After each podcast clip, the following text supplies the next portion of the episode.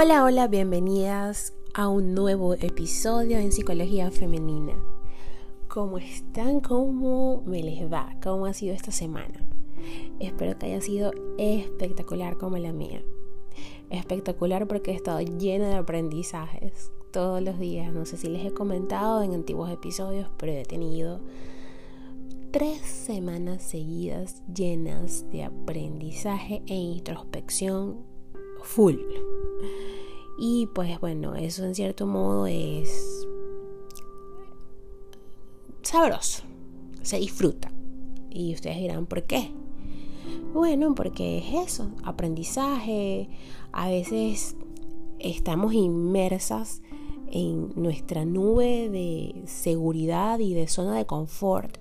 Y pues cuando las circunstancias nos empujan a salir de esa zona de confort, se crea un poco de angustia, sí, estrés y quizás em, sensibilidad a ciertos temas, a ciertas cosas, pero eso también nos hace ver que somos humanos y la clase de humanos que somos y nos hace también darnos cuenta de todas las fortalezas que tenemos para poder afrontar estas situaciones.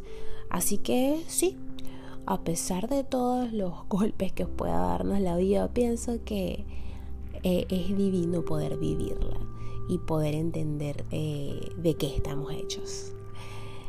Si has llegado hasta acá y elegiste escuchar este episodio y disfrutas de todos los que comparto contigo, bueno, es porque de alguna forma te sientes identificada con el tema o tienes a una amiga, una prima, una hermana, una vecina que sabes que está pasando por esto, así que por favor, si es el caso que no eres tú y es otra, comparte este episodio con ella. Porque es bastante importante saber cómo salir del chantaje emocional. Y para poder entender eh, o poder adquirir herramientas para salir de esto, tenemos primero que saber qué es el chantaje emocional y no es más que un tipo de violencia psicológica en la que se ejerce una manipulación de una persona a otra, utilizando para ello el miedo, la obligación y la culpa. Esto conlleva a que la víctima del chantaje llegue a ejercer ciertos actos con los que en un inicio no estaría de acuerdo por ser incómodas o excesivamente sacrificadas, así entre otras. En el día a día nos encontramos ante múltiples chantajes, sin embargo, muchas veces no somos conscientes de que lo estamos sufriendo o incluso ejerciendo. Algún ejemplo de chantaje emocional es, eh, por ejemplo, que te digan, cómete la comida o harás sentirte mala mamá, sentirse mala mamá. Eh, y también otro ejemplo sería, no me dejes o me haré daño. Por tanto, obtenemos que hay diferentes tipos de chantaje emocional en función de qué consecuencia se esté utilizando para ejercerlo. Está el chantaje emocional del castigador. Aquí la consecuencia consiste en hacer daño a la otra persona si no hace lo que se le ordena. Luego tenemos el chantaje emocional del autocastigador en esta situación, la persona amenazaría con hacerse daño a sí misma si no se cumple con lo ordenado. Por otro lado, está el chantaje emocional del que sufre. La persona remarca lo mucho que está sufriendo y sacrificándose por la otra persona, por lo que una forma de agradecérselo sería hacer lo que le esté pidiendo. Y por último tenemos al chantaje del tantalizador. En esta ocasión, la persona ofrece compensaciones si se hace lo que se le dice. Para saber cómo tratar a un chantajista emocional, veremos primero el perfil del chantajista emocional. ¿Quién suele ejercer el chantaje emocional?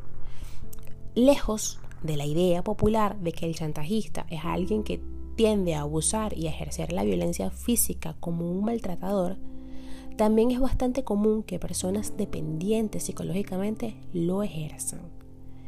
Estas lo hacen a través de exponer su necesidad de los demás e insistiendo en lo mucho que les perjudicaría no tener dicha atención.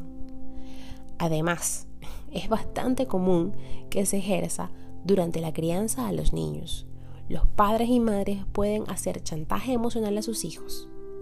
A su vez, estos niños también intentan chantajear a sus padres con el fin de obtener un juguete, acostarse más tarde, entre otras cosas. Otro escenario habitual es el chantaje emocional en la pareja. Los que padecen una adicción por su parte son expertos en chantaje con el fin de poder consumir aquello a lo que son adictos. En otro tipo de trastornos, como el trastorno límite de personalidad o el trastorno narcisista de personalidad, también es bastante común el chantaje emocional.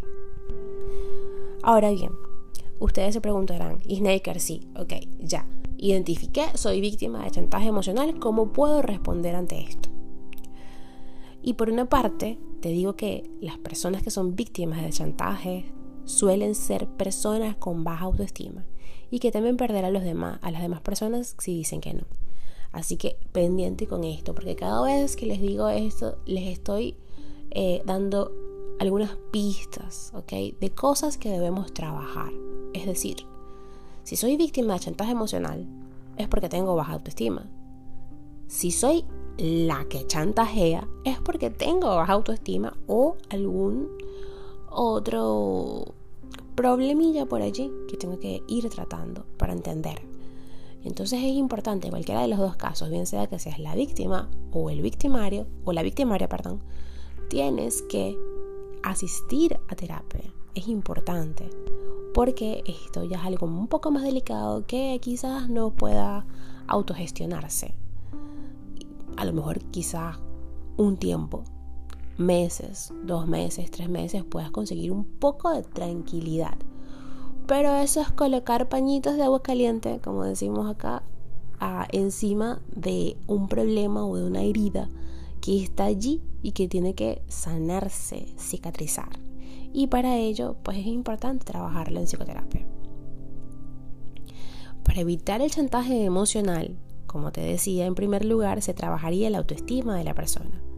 Esto puede realizarse a través de la corrección de aquellas descripciones erróneas e irreales sobre uno misma y ayudando a la persona a enfocarse más en aspectos positivos de sí misma.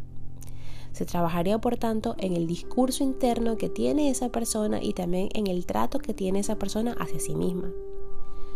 Por otra parte, para salir del chantaje emocional se trabajaría técnicas de asertividad estas consisten en que la persona aprenda a decir lo que piensa y siente de una forma respetuosa con el otro. Por ejemplo, si tu pareja te chantajea con que si no quedan el viernes es porque tanto no le quieres, ya que no haces el esfuerzo para verle, pues uno podría responderle siguiendo los siguientes puntos. En primer lugar, se validarían los sentimientos de la otra persona. Comprendo que puedas sentirte mal fulanito, ya que has estado haciendo el esfuerzo por tener un hueco para mí el viernes y te has podido sentir decepcionado al ver que yo no puedo quedar. Ven este discurso, van viendo este ejemplo, ¿no? O sea, estás validando los sentimientos desde ti misma, comprendiendo y hablando desde ti. Eso es asertividad. Otro ejemplo pudiera ser que se le explicaría a la persona las razones por las que no puedes realizar eso que te pide. Ejemplo. Sin embargo, necesito terminar este trabajo el mismo viernes y enviarlo ya que me lo, han me lo ha pedido mi jefe y si no puedo tener problemas en mi trabajo. Estás viendo, ¿no? Validas, explicas. En tercer lugar, se le explica a la persona cómo se deben de pedir las cosas. Ejemplo. Me gustaría que si vuelve a ocurrir no hay un conflicto y podamos llegar a una alternativa que a ambos nos venga bien, sin dudar de los sentimientos que tenemos el uno por el otro. Ven que el discurso es totalmente distinto. Ya por último, se le puede ofrecer una alternativa a la persona. Un ejemplo es, si te parece, podemos quedar el sábado y quedamos incluso una hora más temprana para poder estar más tiempo juntos de lo que estaríamos el viernes. Entonces, validaste esos sentimientos y no lo criticaste ni dijiste porque tú nunca me comprendes y empiezas un conflicto innecesario. ¿ok? Luego le explicas las razones por las cuales no puedes estar con él ese día, a esa hora, le explicas para que entienda que ha hecho mal, pero desde la asertividad, no desde el reclamo. Y luego das una alternativa para que vea que sí te importa estar con él. En cualquier caso, es de suma importancia no ceder ante los chantajes, con el fin de romper esa dinámica tóxica de la relación. En otro momento ajeno al chantaje, podría incluso hablarse entre los dos implicados y acordar cómo se pueden pedir las necesidades mutuamente sin que nadie sea ofendido. En terapia de pareja o de familia es habitual practicar este otro tipo de formas de comunicación más sanas, por lo que si estás pasando por alguien, con alguien por esto, perdón, puedes pedir ayuda, ya que es un problema que en la mayoría de los casos tiene solución. Así que pues acá he compartido contigo algún ejemplo de cómo responderle o cómo manejar a un chantaje emocional. Sin embargo, recalco que si es con tu pareja o es en familia, debes pedir ayuda y asistir a terapia para poder entrenarte en esto de la comunicación asertiva y poder enseñarle a esa persona que tanto amas que lo que te dice te hace daño. Hasta aquí el episodio de hoy. Espero que lo hayas disfrutado y ya sabes, como siempre te digo, compártelo con tus amigas, con tus familiares, con aquella persona que sabes que necesita escuchar estas palabras. Hasta el próximo episodio.